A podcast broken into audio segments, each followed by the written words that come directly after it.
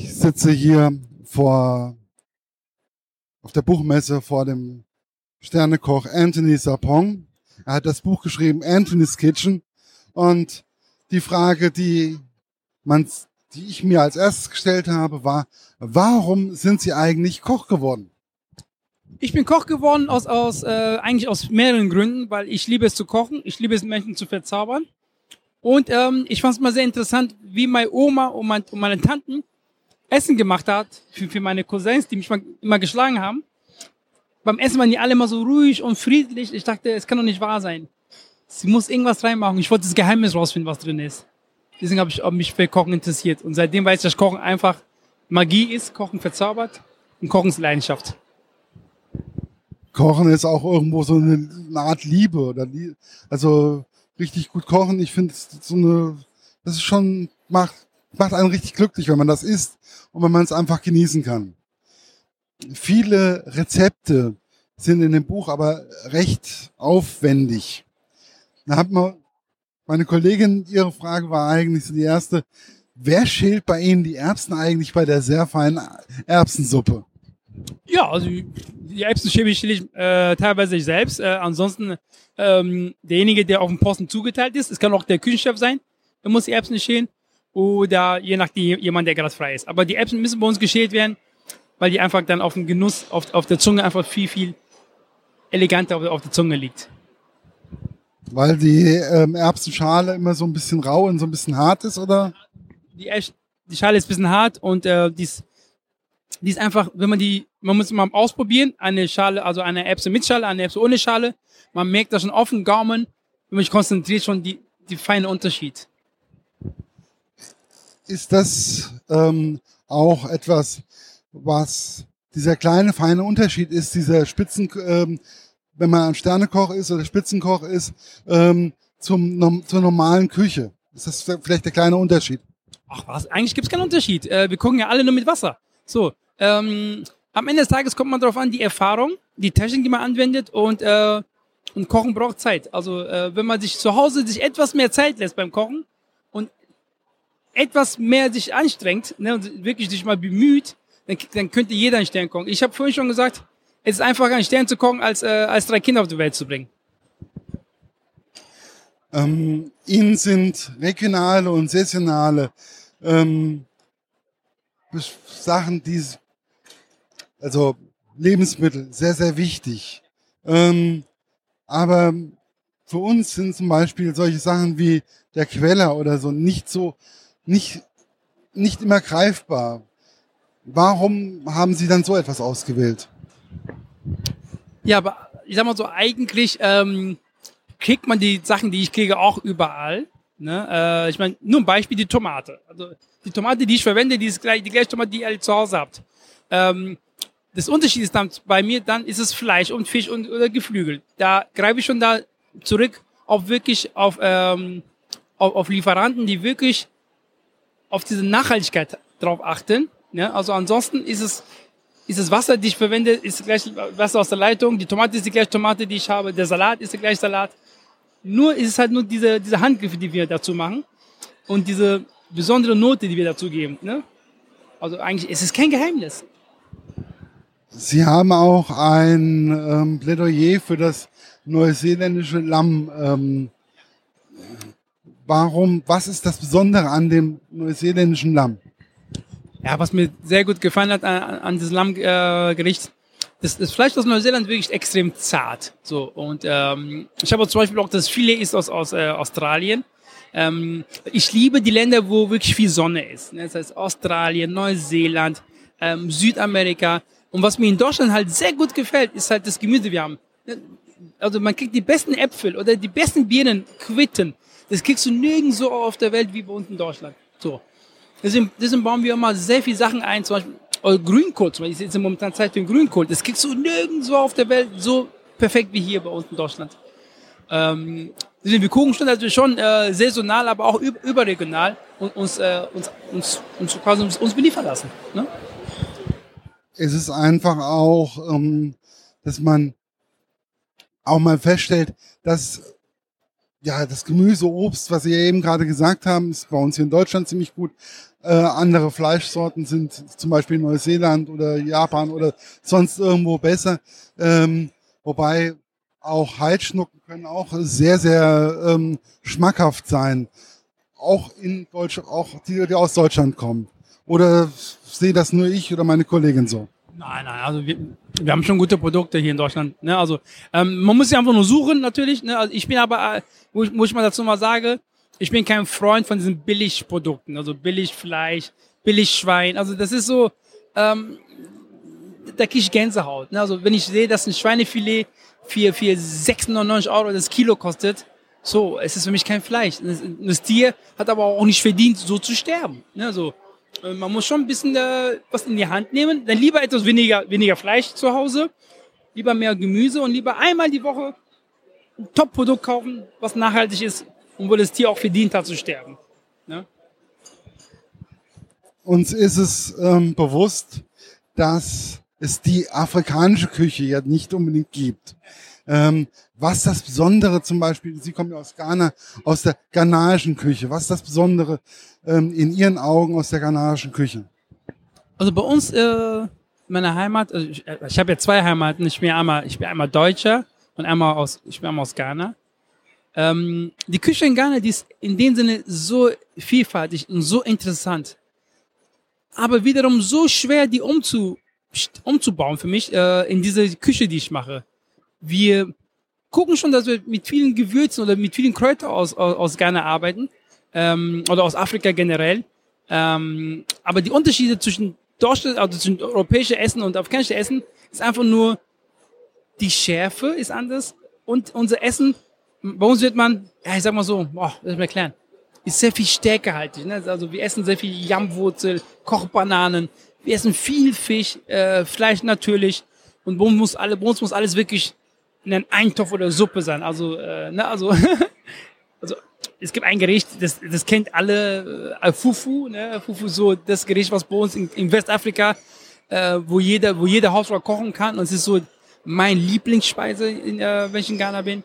Und es ist so auch so ein Gericht, wo man einfach, man wird richtig satt und man kann da nichts mehr machen, man einfach so voll ist und, äh, und unsere Küche ist extrem schwer, aber auch wirklich sehr, sehr, sehr lecker kann man dann eigentlich auch als Sternekoch diese verschiedenen Heimaten, die sie ja haben, ähm, auch in ihre eigene Küche ähm, in Düsseldorf, glaub, in Düsseldorf hm? ähm, da mit einfließen lassen. Ja, das ist das Lustige. Ähm, bei mir in der Küche arbeiten so circa, also in, im Unternehmen habe ich circa 18 Nationen. In der Küche sind allein nur elf Nationen in der Küche und jeder von denen bringt seine Einflüsse mit.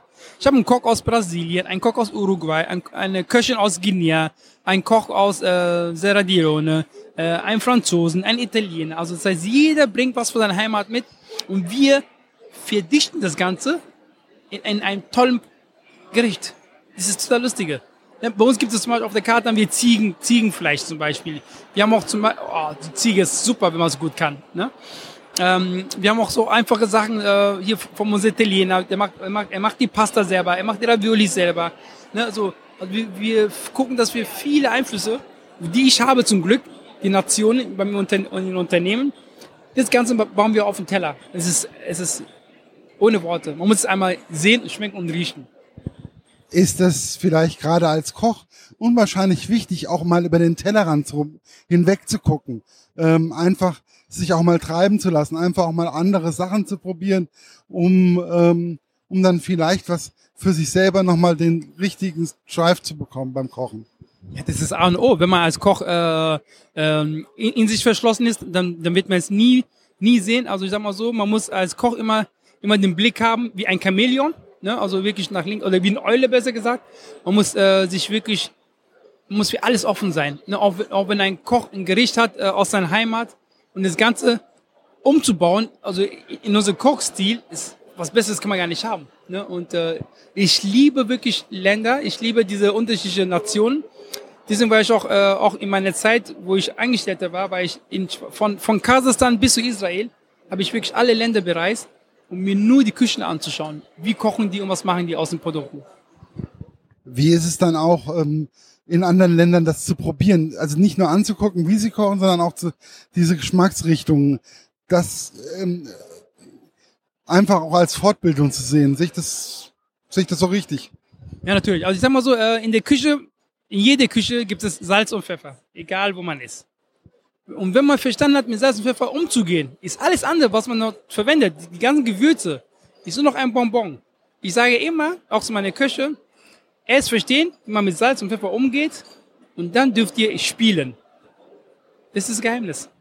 Ja, weil mit Salz, wenn man zu viel Salz oder zu viel Pfeffer reinmacht, ach, das, naja, ja, also, aber das ist sowieso, wenn man zu viel von einem Gewürz reinmacht, ähm, das ist, oder zu wenig, das kann wirklich ein ganzes Rezept komplett, ähm, ja. Ja, eigentlich nicht. Also wenn man zum Beispiel, nur ein Beispiel, man hat eine Soße, die ist etwas übergewürzt, dann muss man gucken, dass man die Beilage nicht würzt. Das heißt, man, man muss so, ein, so eine Art Kontrast schaffen auf dem Teller.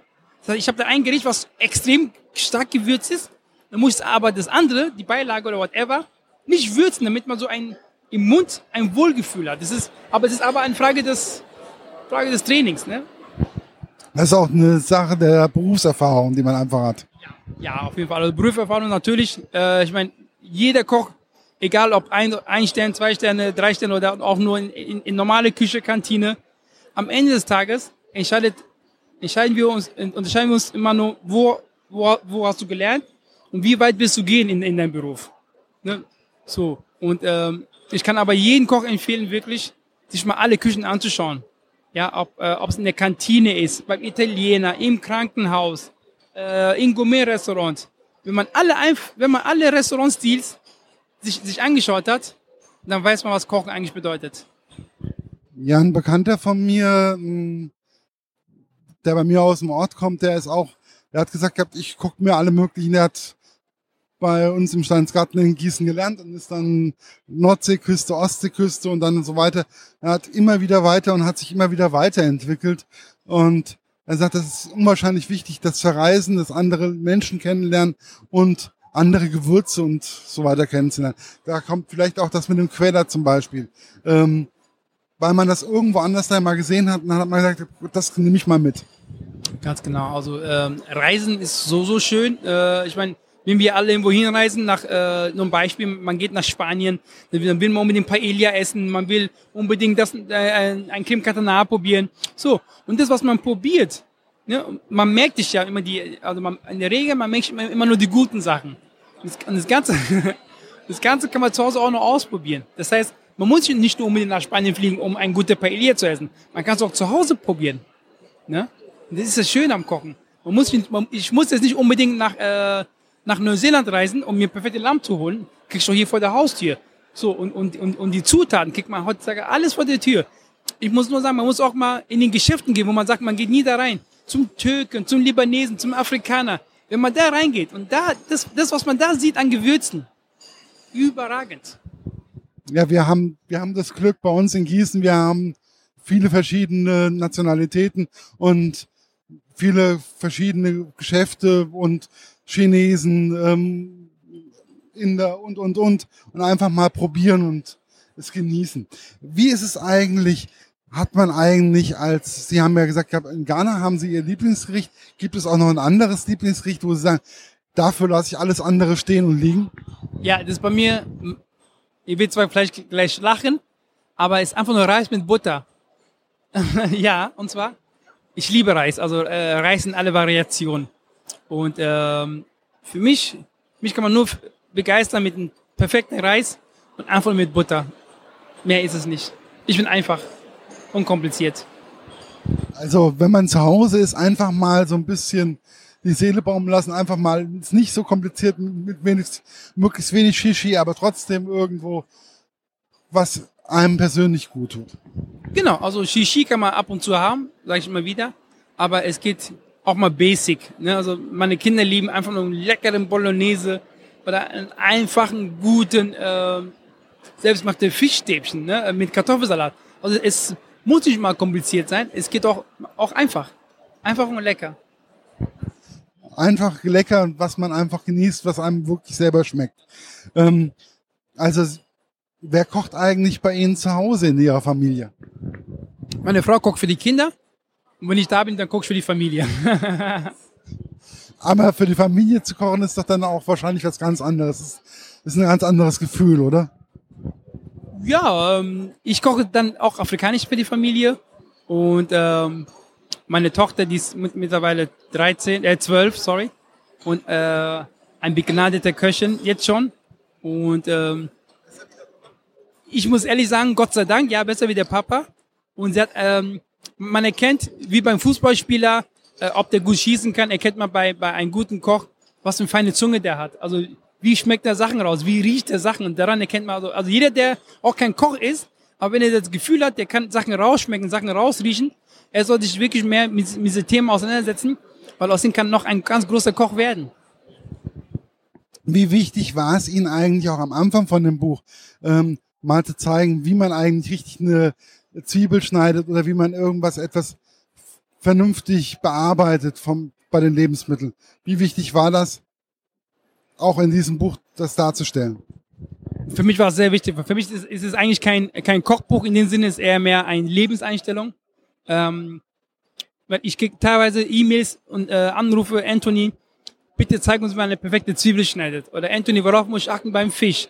Äh, woran, woran erkenne ich ein, ein guter Geflügel? Das sind so Sachen, die ich wirklich, wirklich beantworten muss und das tue ich auch sehr gerne. Und das Ganze habe ich auch in dem Kochbuch wieder äh, wiedergegeben, wo ich einfach drin erkläre, woran man wirklich diese tollen Sachen erkennt und wie man am besten Zwiebel schneidet, zum Beispiel.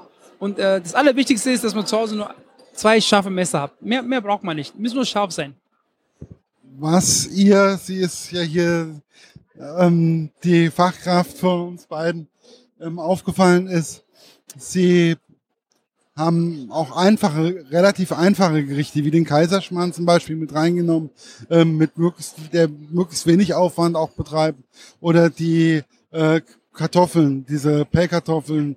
Ähm, warum, wie kam es dazu, dass so einfach, relativ einfache Gerichte in diesem Kochbuch auch vorhanden sind? Weil ich einfach sage, das ist das Lustige ist, äh, das, das heißt der Sterneküche für alle. Weil ich immer sage, jeder kann einen Stern kochen. Jeder. Wirklich.